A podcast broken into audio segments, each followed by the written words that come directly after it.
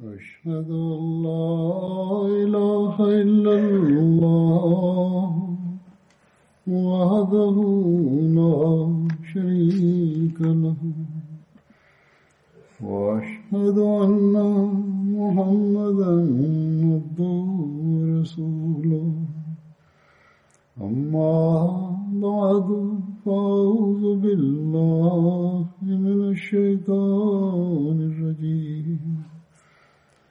بسم الله الرحمن الرحيم الحمد لله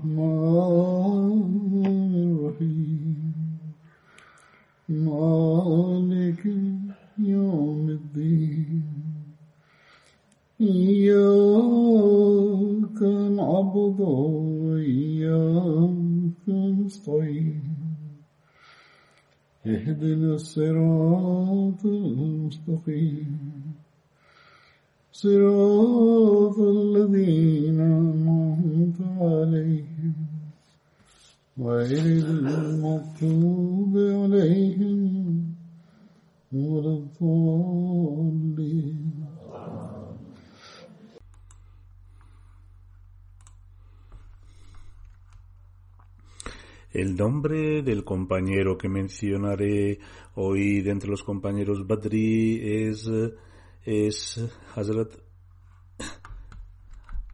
Hilal. Su nombre completo era Hazrat Hilal bin Umayya Wakifi. Hazrat Hilal pertenecía al clan Banu Waqif de la tribu Aus de los Ansar. El nombre de su padre era Umayya bin Amir y el nombre de su madre era Unaisa bint Hidam, que era la hermana de Hazrat Kulsum bin Hidam. Kulsum bin Hidam es el compañero en cuya casa el santo profeta sallallahu alaihi wasallam se quedó en Kaaba durante su migración a Medina. Encontramos referencias a dos matrimonios de Hazrat Hilal bin Umayya, uno con Furaya bint Malik bint Dusham y el otro con Mulaika bint Abdullah. Ambas esposas de Hazrat Hilal, anhuma, de Silal radiallahu anhu tuvieron el honor de aceptar el Islam en manos del Santo Profeta Muhammad sallallahu. Hazrat Hilal bin Umayya fue uno de los primeros conversos al Islam, destruyó los ídolos de la tribu Banu Kafi y fue el abanderado de su pueblo el día de la victoria de la Meca. Hazrat Hilal bin Umayya tuvo el honor de participar en las batallas de Badr, Uhud y otras batallas posteriores junto con el santo profeta sallallahu alayhi wasallam. Sin embargo, no pudo participar en la batalla de Tabuk. Ibn Hisham no ha incluido el nombre de Hazrat Hilal en la lista de los compañeros Badri recogidos en su libro. Sin embargo, Bukhari lo ha incluido entre los compañeros Badri en su Sahih Bukhari. Hazrat Hilal bin Umayya fue uno de los tres compañeros Ansari que no pudieron participar en la batalla de Tabuk sin tener excusa alguna. Los otros dos compañeros fueron Ka'b bin Malik y Murara bin Rabi. El siguiente versículo del Sagrado Corán fue revelado en relación con ellos.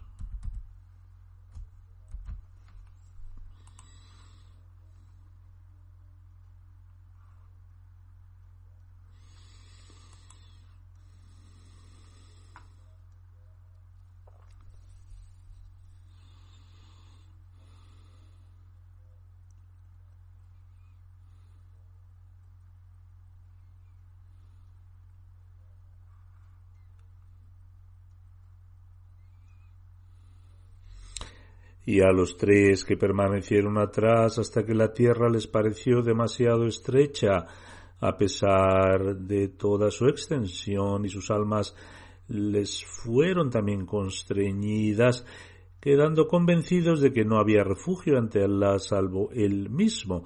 Entonces volvió a ellos con misericordia para que pudieran retornar a él. En verdad, Allah es remisorio con compasión y misericordioso. La batalla de Tabuk tuvo lugar el 9 después de la Hijra. Hay una narración detallada en Sahih Bukhari a este respecto donde menciona que estos tres compañeros se quedaron atrás.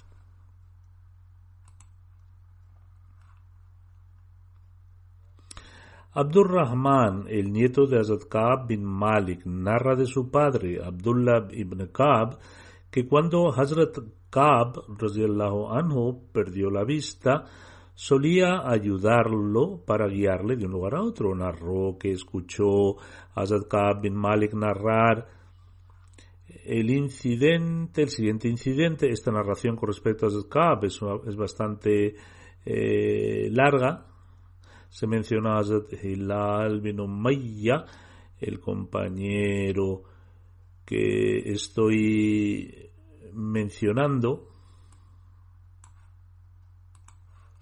En cualquier caso, narra que escuchó a bin Malik relatar eh, el relato de cuando se quedó atrás, es decir, durante la batalla de Tabuk. Hazrat dice que no me quedé detrás del mensajero de Allah sallallahu en ninguna batalla que él batalló, excepto la batalla de Tabuk. Tampoco participé en la batalla de Badr, pero el santo profeta sallallahu no amonestó a nadie que no hubiera participado en ella porque el santo profeta sallallahu había salido en busca de la caravana de Quraysh y Allah los hizo, es decir, los musulmanes se encontraran con el enemigo sin ninguna intención de batallar. Sin embargo, estuve presente durante eh, la noche de Aqaba. Menciona que tampoco participó en la batalla de Badr, sin embargo, el santo profeta sallallahu no expresó disgusto por no haber participado en ella. Dice, estuve presente durante la noche de Aqaba cuando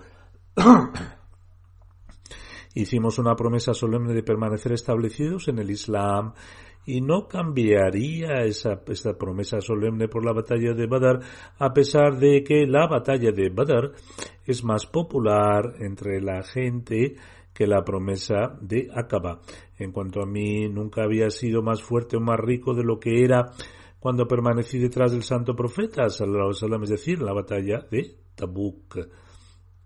Por Allah, nunca antes había tenido dos camellos, excepto en el momento de la batalla de Tabuk, cada vez que el santo profeta, cada vez que el santo profeta tenía la intención de ir para batallar, lo mantenía en secreto, pareciendo como si se dirigiera a otra dirección. En línea con la estrategia de la guerra, era la práctica del santo profeta sallallahu alayhi wasallam mantener discreción y además de esto prolongaba el viaje o tomaba una ruta diferente. Sigue narrando con motivo de esta expedición, es decir, la batalla de Tabuk, el santo profeta alaihi partió en un momento de intenso calor y se enfrentó a un largo viaje a través de una región inhóspita y un enemigo muy poderoso en número. Por lo tanto, el santo profeta sallallahu alaihi anunció a los musulmanes claramente sobre sus circunstancias para que pudieran hacer todos los preparativos necesarios. Con motivo de esta batalla, el santo profeta Sallallahu no mantuvo nada oculto, sino que les informó sobre el destino y también quién era el enemigo y para que pudieran prepararse en consecuencia. Él además narra el santo profeta sallallahu alaihi wasallam también les reveló la dirección hacia la que iban a ir y fue acompañado por una gran cantidad de musulmanes. Azkab decía que no había nadie que quisiera estar ausente, pero pensaba que al ausentarse de pelear en la batalla el asunto permanecería oculto al santo profeta sallallahu alaihi wasallam a menos que Allah se lo revelara a través de la revelación divina. El santo profeta sallallahu alaihi wasallam para esta batalla en un momento en que las frutas habían madurado eran sabrosas, es decir, en la temporada de calor. El santo profeta sallallahu y sus compañeros comenzaron a hacer preparativos. Hice la intención de salir con ellos por la mañana. Sin embargo, volví a casa sin haber preparado equipaje alguno. Salía por la mañana con la intención de hacer los preparativos para la expedición, pero regresaba por la noche sin hacerlos, afirma. Me decía a mí mismo, puedo hacer los preparativos ya que dispongo del equipaje. Por lo tanto, permanecí laxo hasta que la gente hizo todos los preparativos y un día el santo profeta sallallahu se dispuso a la batalla por la mañana y los compañeros también fueron con él. Sin embargo, no pude prepararme para mi partida. Pensé que haría los preparativos uno o dos días después de la partida del santo profeta sallallahu wasallam y luego me uniría a ellos ya que tenía los medios para viajar y podría hacerlo con gran facilidad.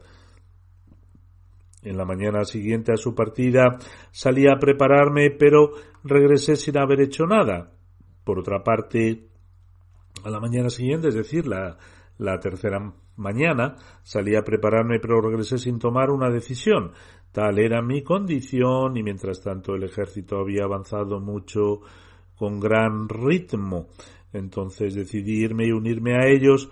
Ojalá pudiera haberlo hecho, pero no tuve la fuerza de emprender el viaje después de que el santo profeta sallallahu alaihi partió para la batalla, cada vez que salía y caminaba entre las personas entre las calles de Medina, es decir, las personas que se quedaron atrás entristecía no poder ver a nadie a mi alrededor excepto aquellos que fueron vistos con desdén debido a la hipocresía en sus corazones o aquellos que eran débiles y que Dios les concedió la exención.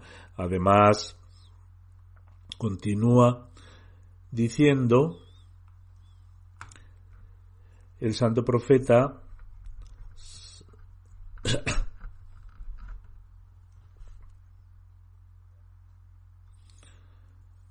El santo profeta sallallahu alaihi no se acordó de mí ni preguntó por mí hasta que llegó a Tabuk. Cuando llegó el santo profeta sallallahu alaihi se encontraba sentado entre la gente cuando el santo profeta sallallahu sentado, se encontraba sentado entre la gente, preguntó ¿Dónde está Kab? Un hombre de los Banu Salama dijo Oh mensajero de Allah, él se ha quedado por sus vestimentas y por bien mirar a su propio entorno, queriendo decir que no se había unido a ellos por haberse vuelto acaudalado o arrogante. Al escuchar esto, Moaz bin Jabal dijo, qué cosa tan horrible acabas de decir, oh mensajero de Allah, por Dios, no sabemos de él nada más que cosas buenas, es decir, no es arrogante ni orgulloso y no es un hipócrita. El santo profeta sallallahu alaihi escuchó esto y guardó silencio. Hazakab bin Malik relata, cuando escuché que el santo profeta sallallahu regresaba de su expedición, me inquieté y comencé a idear falsas excusas para evitar su enfado del día siguiente. Pedí consejo a todos los miembros juiciosos de mi familia acerca del tipo de pretexto que podía presentar cuando supe que el santo profeta sallallahu estaba muy cerca Todas las falsas disculpas desaparecieron de mi corazón y me di cuenta que con una falsa declaración nunca podría hacer nada para evitar su disgusto. Así decidí, decir toda la verdad. El santo profeta sallallahu alaihi wasallam llegó y cada vez que regresaba de un viaje, primero iba a la mezquita para ofrecer dos eh, nawafil, dos oraciones voluntarias, y después se sentaba para recibir a la gente. Cuando el santo profeta sallallahu terminó y se sentó, los que no se pudieron unir a él se presentaron y comenzaron a exponerle sus excusas por no haber podido unirse a la, expedición. Cada uno de ellos presentó su falsa excusa e incluso juraban las razones por las que no habían podido hacerlo. Había unas ochenta personas que juraron y presentaron sus falsos testimonios. El santo profeta sallallahu alaihi aceptó sus excusas, tomó el juramento de lealtad y pidió perdón a Allah por ellos y dejó que los secretos de sus corazones fueran juzgados por Allah. En otras palabras, el santo profeta sallallahu aceptó sus excusas y rezó por su perdón, dejando el asunto en las manos de Dios. Continúa diciendo cuando me presenté ante el santo profeta Muhammad sallallahu alaihi wasallam y le saludé, me sonrió, pero su sonrisa era la sonrisa de alguien que estaba enfadado. El santo el santo profeta sallallahu alaihi wasallam dijo entonces acércate. Me acerqué y me senté delante del santo profeta y me preguntó ¿Qué te impidió viajar con nosotros? ¿Por qué no viajaste con nosotros? ¿No compraste un animal para viajar en él? Le dije, sí, oh mensajero de Allah, si estuviera sentado delante de otra persona del mundo que no fuera usted, habría evitado su enojo con una excusa porque tengo el poder de hablar con fluidez y elocuencia y podría presentar toda clase de pretextos. Pero por Allah tengo la certeza de que si hoy digo una mentira para buscar tu favor, Allah seguro que estará descontento conmigo en un futuro cercano. Podría haber presentado una excusa y salvarse del enojo del santo profeta, sallallahu alaihi pero Dios mostraría su disgusto y se lo transmitiría, transmitirá al santo profeta, sallallahu alaihi pero si digo la verdad, aunque te enfades conmigo, tengo la esperanza de que Allah me perdonará. Usted se enfadará conmigo, pero tengo la esperanza de que Dios me perdonará.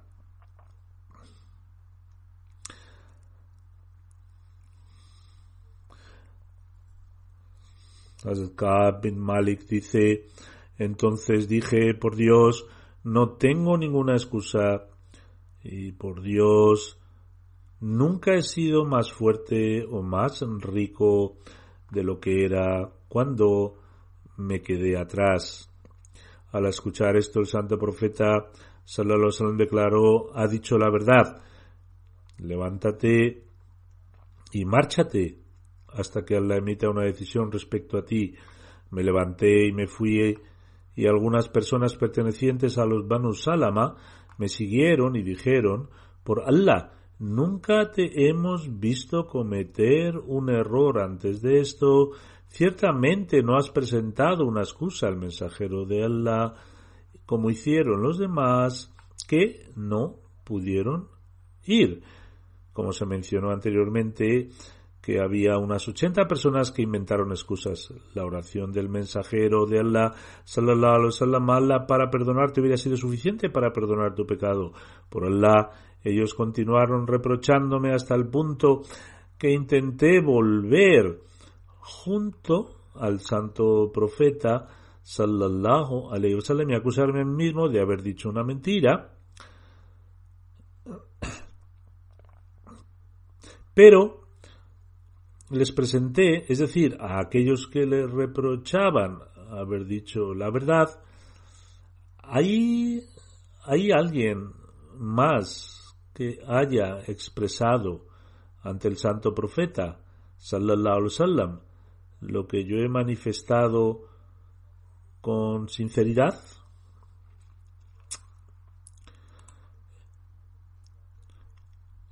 Ellos contestaron, sí, hay dos hombres que han dicho lo mismo que tú y a ambos les ha dado la misma respuesta que a ti. Pregunté, ¿quiénes son? Ellos son Murara bin Rabi Amri y Hilal bin Umayya Waqifi. Ellos mencionaron a dos personas piadosas que habían participado en la batalla de Badr y que eran un ejemplo para mí.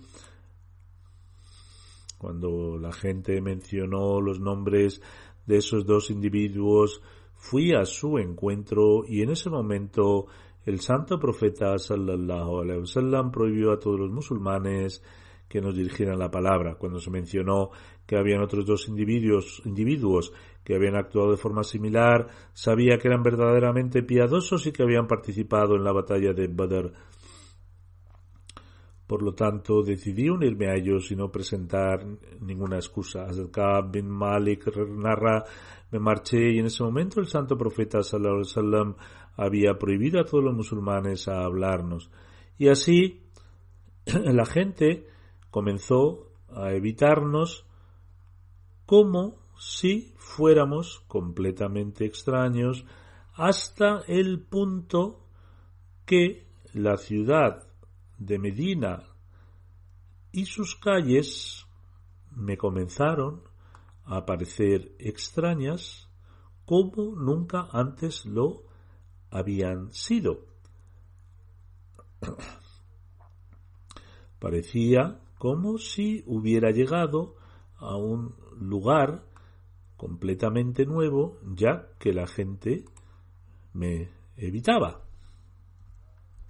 Azkab bin Malik relata, permanecimos en esta situación 50, 50 noches, mis compañeros, Hazrat Hilal bin Umayya y Hazrat Murara bin Rabi, se quedaron en sus casas por profunda vergüenza y no paraban de llorar.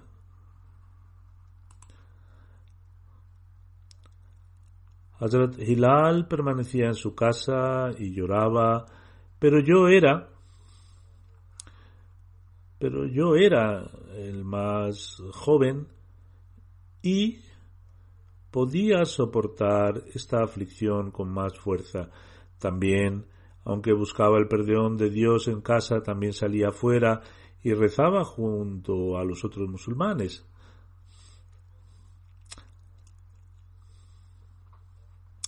iba a la mezquita y a los mercados, pero nadie me hablaba y cuando iba junto al mensajero de Allah, sallallahu alaihi wasallam, mientras estaba sentado en sus reuniones después de la oración y le saludaba, me preguntaba al corazón si el santo profeta sallallahu movía sus labios en respuesta a mis saludos o no. Después ofrecía mi oración cerca de él, le miraba discretamente y mientras estaba ocupado en mi oración, el santo profeta sallallahu volvía su cara hacia mí, pero cuando volvía la cara hacia él, él giraba su cabeza hacia otro lado. Cuando esta actitud severa de la gente hizo estragos en mi persona, caminé hasta escalar el muro de Hazrat Qatada, que era primo, mi primo paterno, y muy querido para mí. Le saludé pero, por Allah, él no me devolvió mi saludo. Entonces dije, oh Abu Qatada, por Allah, ¿sabes que amo a Allah y a su mensajero? Pero él permaneció en silencio. Le pregunté otra vez, en el nombre de Dios, y una vez más él permaneció en silencio. Entonces le pregunté por tercera vez, en nombre de Dios, y él respondió, Allah y su mensajero saben lo que es mejor es decir, si te aman o no. Al escuchar esto las lágrimas comenzaron a caer de mis ojos, salté el muro y regresé. Azakab bin Malik continúa diciendo, mientras caminaba por el mercado de Medina, vi a un nabateo de la región de eh, de Sham, de Siria, de Levante, que había venido a Medina a vender grano y decía, ¿quién me lleva acá bin Malik? La gente empezó a indicarle hasta que llegó a mí, me entregó un escrito del rey de Ghassan que decía, ahora me han llegado noticias de que tu compañero, el mensajero de Dios, te ha tratado duramente y te ha excluido de su entorno. Dios Altísimo no te ha criado en un hogar donde debas ser deshonrado y morir de esa manera. Únete a nosotros y te apoyaremos al leerlo me dije esto debe ser también parte de la prueba.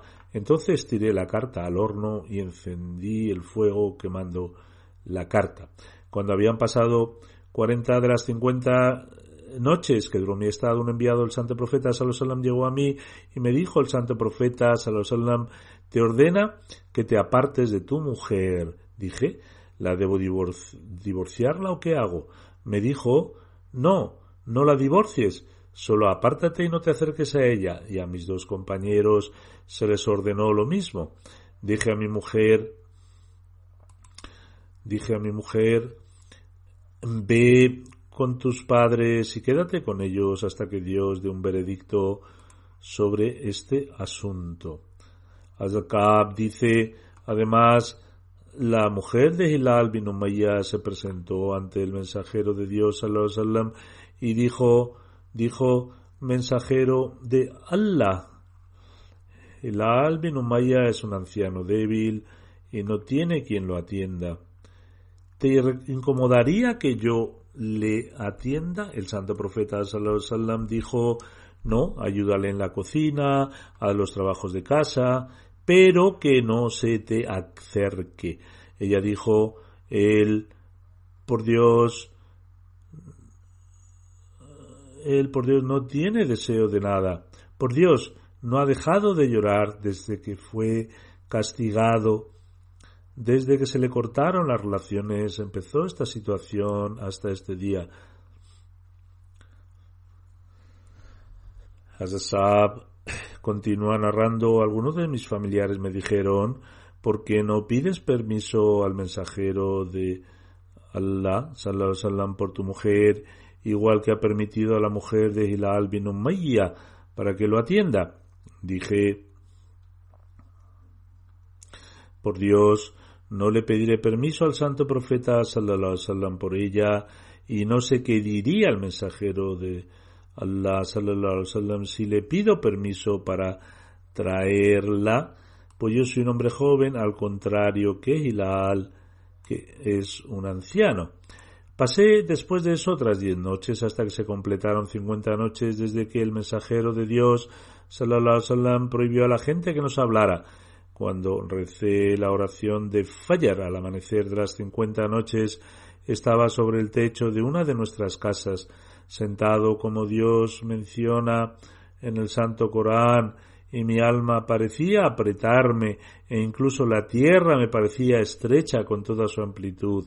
Entonces oí la voz de alguien que gritaba subido al monte Sala, una colina al norte de Medina, a toda voz. Kaab bin Malik, tienes buenas noticias, me postré ante Dios sabiendo que había llegado el alivio, puesto que el que llamaba había mencionado las buenas noticias, por lo tanto sabía que había sido perdonado.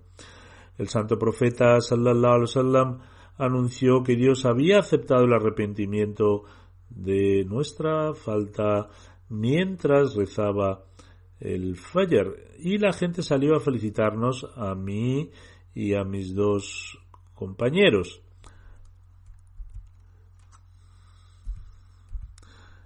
Un jinete venía a mí con prisa y un hombre llamado Banu Aslam llegó corriendo y subió un monte para anunciar la buena nueva. Su voz fue más veloz que el caballo cuando el hombre que yo había escuchado vino a mí para felicitarme.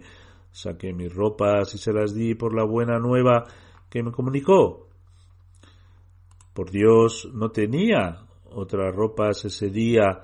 Luego pedí prestadas dos vestimentas y me vestí, partí a ver al santo profeta sallallahu alaihi wasallam y la gente venía a mí en grupos, me felicitaban por la aceptación del arrepentimiento diciendo te felicitamos por la aceptación de tu arrepentimiento por parte de Dios. Azakab dice además cuando entré finalmente en la mezquita encontré al santo profeta sallallahu sentado y rodeado de gente. Talha bin Ubaidullah se levantó y viniendo rápidamente a mí me felicitó. Por Dios, ningún otro de los muhajirin se levantó hacia mí y ese gesto de Talha nunca lo olvidaré. Talha continúa diciendo, cuando saludé al santo profeta sallallahu él me dijo, mientras su rollo brillaba, mientras su rostro, su rostro brillaba de alegría, enhorabuena por el mejor día desde que tu madre te dio a luz. Yo le dije, yo dije, la buena nueva del perdón ¿es de ti o es de Dios? Y él dijo, no, claro que es de Dios. Cuando el santo profeta se alegraba, su rostro se iluminaba como si fuese un pedazo de luna. Y nosotros sabíamos reconocer esa alegría en él. Cuando me senté frente al santo profeta sallallahu dije, mensajero de Allah, Parte de mi arrepentimiento será dar en caridad mis bienes a Dios y a su mensajero. El santo profeta Salomón dijo, conserva parte de tus bienes, eso será mejor para ti. Yo dije, entonces conservaré mi parte de Heber, el botín de Heber. Luego agregué, mensajero de Allah, Dios me ha salvado solo por mi sinceridad. Por ello, parte de mi arrepentimiento será no decir sino la verdad mientras viva. Por Dios, no sé de otro musulmán que haya sido probado por Dios en su sinceridad mejor que yo.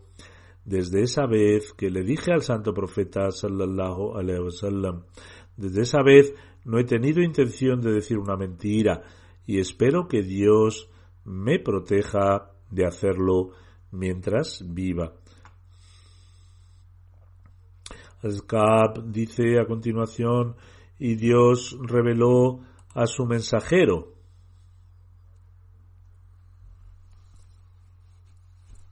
Allah se ha vuelto con misericordia hacia el profeta, hacia los muhajirin, los emigrantes y los ansar, socorredores que lo siguieron en la hora de angustia, después de que los corazones de un grupo de ellos estuvieran a punto de desfallecer, y de nuevo volvió a ellos con misericordia. En verdad, es para ellos compasivo y misericordioso.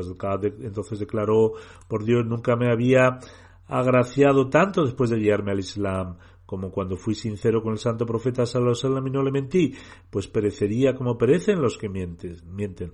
Pues Dios dijo a los que mintieron, ¿cuándo descendió la revelación lo peor que se haya dicho a alguien? Pues Dios dijo,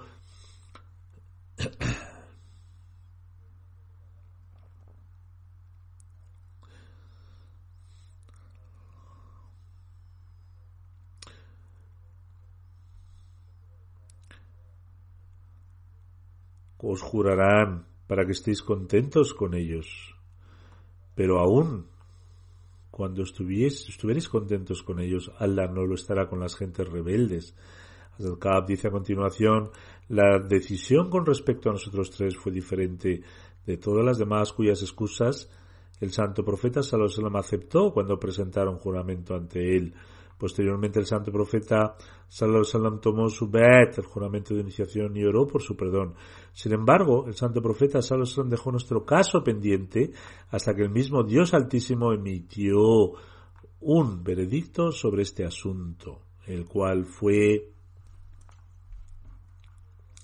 y se ha vuelto con misericordia a los tres cuyo caso fue aplazado. Lo que Allah ha declarado en este versículo no indica nuestro cumplimiento, el de los tres compañeros, en participar en la batalla, sino que se refiere al aplazamiento de la decisión del santo profeta sobre nuestro caso, en contraste con el caso de los que habían prestado juramento ante el santo profeta, sallallahu alaihi y habían mentido. Nosotros no estábamos en ese grupo de los que mintieron. No significaba que nosotros tres nos quedamos atrás en la batalla, sino que quedamos a expensas del veredicto de Allah quedamos a expensas del veredicto de Allah a pesar de que el santo profeta sallallahu había aceptado el juramento de lealtad del resto así como había aceptado sus excusas. Hilal bin Umayya falleció durante el gobierno de Amir Moabia. Hay otra breve nota sobre la batalla de Tabuk que también narraré ya he hablado de la batalla de Tabuk con anterioridad, pero lo mencionaré brevemente de nuevo. Tabuk está situada en la ruta comercial de Medina a Siria y era comúnmente utilizada por las caravanas comerciales. Se encuentra entre Wadul Qara y Siria. Es conocida como eh, la ciudad de Ashabul Aika y es este, a este lugar es donde se envió a Shuaib al-Islam. Shuaib al-Islam vivía en Madian, pero también fue enviado a la gente de Ashabul Aika. Se encuentra aproximadamente a 375 millas de eh, Medina.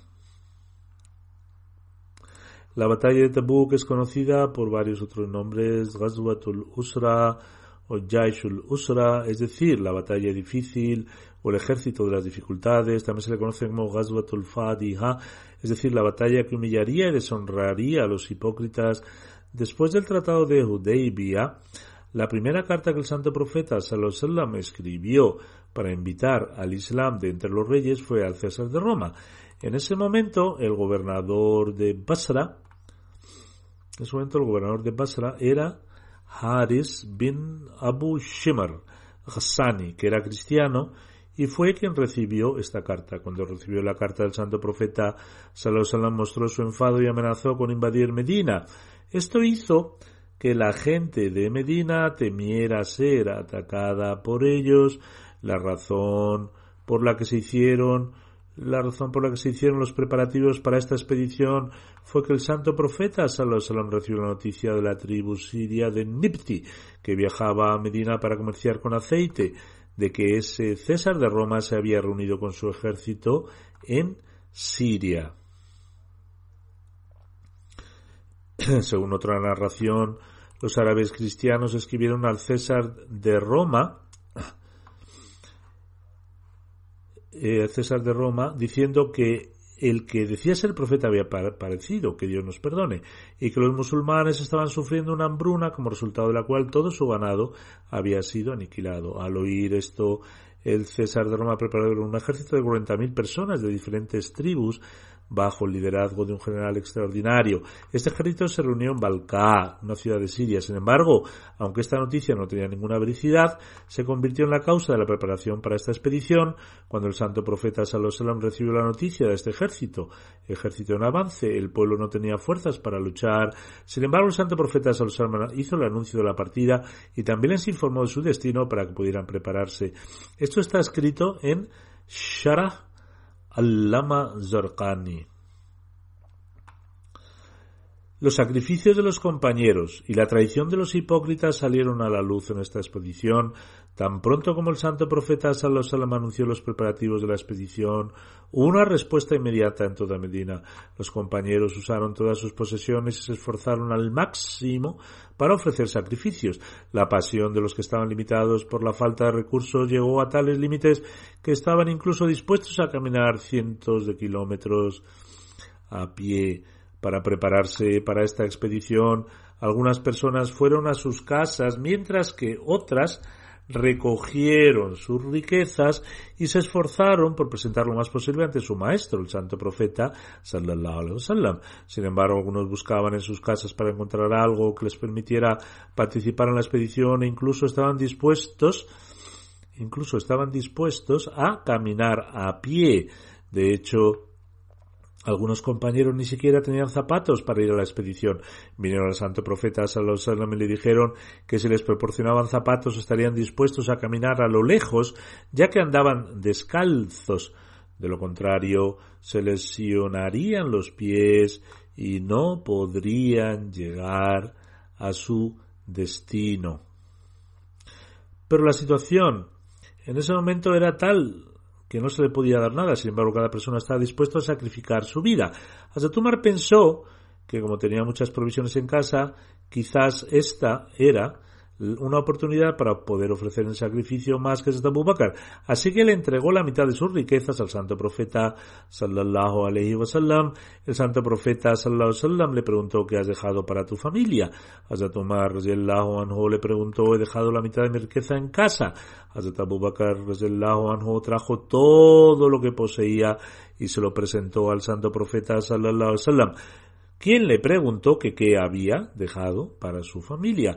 Hazrat Abu Bakr no respondió que solo había dejado el nombre de Allah y su mensajero. Hazrat Umar miró a Hazrat Abu Bakr con envidia sana y dijo, por Dios nunca puedo superar a Hazrat Abu Bakr anhu eh, nada. El Mesías prometido ha mencionado este incidente diciendo en una ocasión nuestro santo profeta sallallahu alaihi pidió provisiones en respuesta a Abu Bakr trajo toda la riqueza que poseía el santo profeta sallallahu alaihi preguntó qué había dejado en casa hasta Abu Bakr anhu respondió Allah y su mensajero es decir, he dejado atrás el nombre de Allah y el santo profeta, sallallahu wasallam.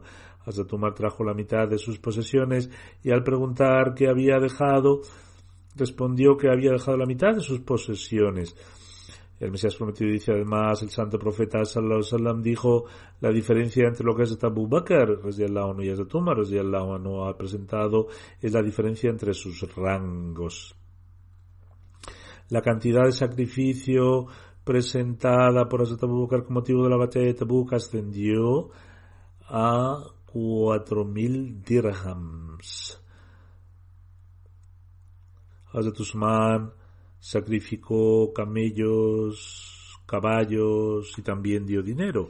Debido a este sacrificio de Hazrat Usman, el santo profeta Sallallahu se subió al estrado y declaró de ahora en adelante Usman o no, ah, no, no será cuestionado por ninguna acción de su parte según otra narración el santo profeta Sallallahu dijo a partir de hoy ninguna acción de Usman le causará daño y el santo profeta Sallallahu repitió esto dos veces Hazrat Abu Akil era un compañero que no poseía nada que pudiera presentar como sacrificio.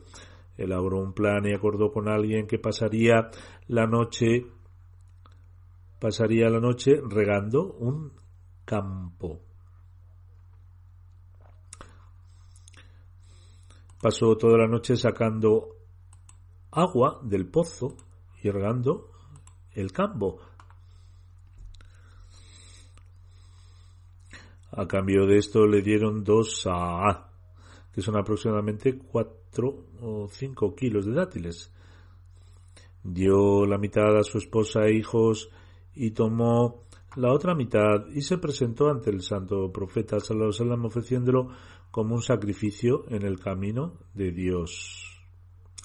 En esta ocasión, Abdurrahman bin Auf ofreció la mitad de su riqueza al santo profeta y que ascendía a 4.400 dirhams. Cuando Hazrat bin Adi ofreció 100 wask de dátiles, un wask equivale a 60 sa'as y un sa'a equivale a 2,5 kilos. Los hipócritas se quejaron de que esto era una mera fanfarronería pretenciosa. Entonces Dios Altísimo reveló un versículo, me gustaría explicar aquí que aproximadamente 14.000 kilos o 14 toneladas de dátiles fueron presentados por Hazrat Asim bin Addi, sobre los cuales los hipócritas exclamaron que era solo para ostentar. Me gustaría mencionar que en el sermón anterior cometí un error de cálculo y hablé de 600 kilos de dátiles, no eran 600, sino 6.000 kilos. Cuando los hipócritas levantaron la acusación de que todo esto era para impresionar a Dios Altísimo, reveló el siguiente versículo del Sura al-Tauba,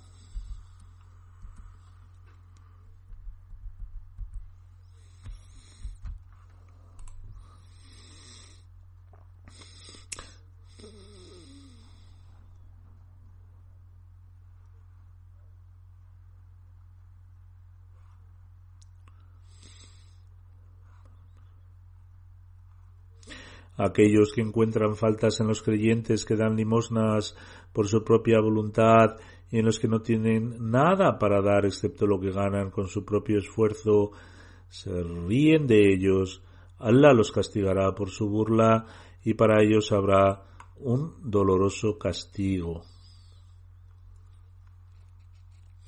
Esto fue revelado con respecto a estos hipócritas. En cualquier caso, este incidente también se menciona con referencias a Bilal bin Umayya, todavía quedan más detalles con respecto a Bilal bin Umayya que mencionaré en el futuro.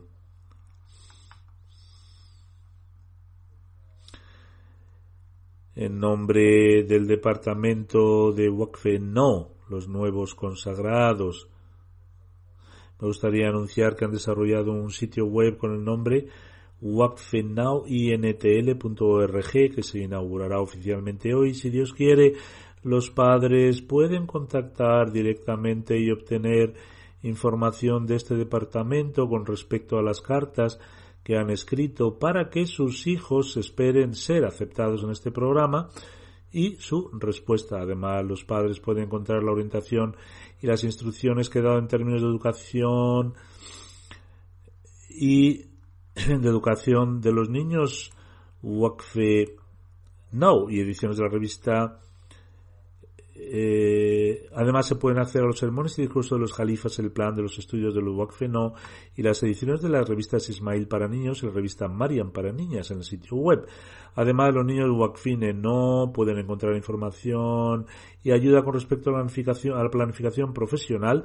También una sección para renovar la consagración, ponerse en contacto con el departamento de Wakfe No y mantenerse al día.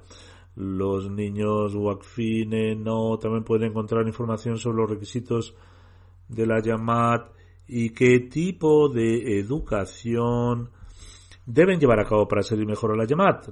La guía para los secretarios de Wakfine no y los formularios de administración e informes también estarán disponibles en el sitio web. Además hay videoclips de diversas preguntas y respuestas en las clases conmigo en diferentes ocasiones. También está la introducción al esquema WACFE no e información sobre cómo permanecer en contacto constante con el departamento. Además, hay informes, imágenes y vislumbres de los programas de WACFE no que tienen lugar en todo el mundo. Este sitio web se inaugurará hoy si Dios quiere y espero que los niños WACFINE no y los padres WACFINE no puedan beneficiarse de ello.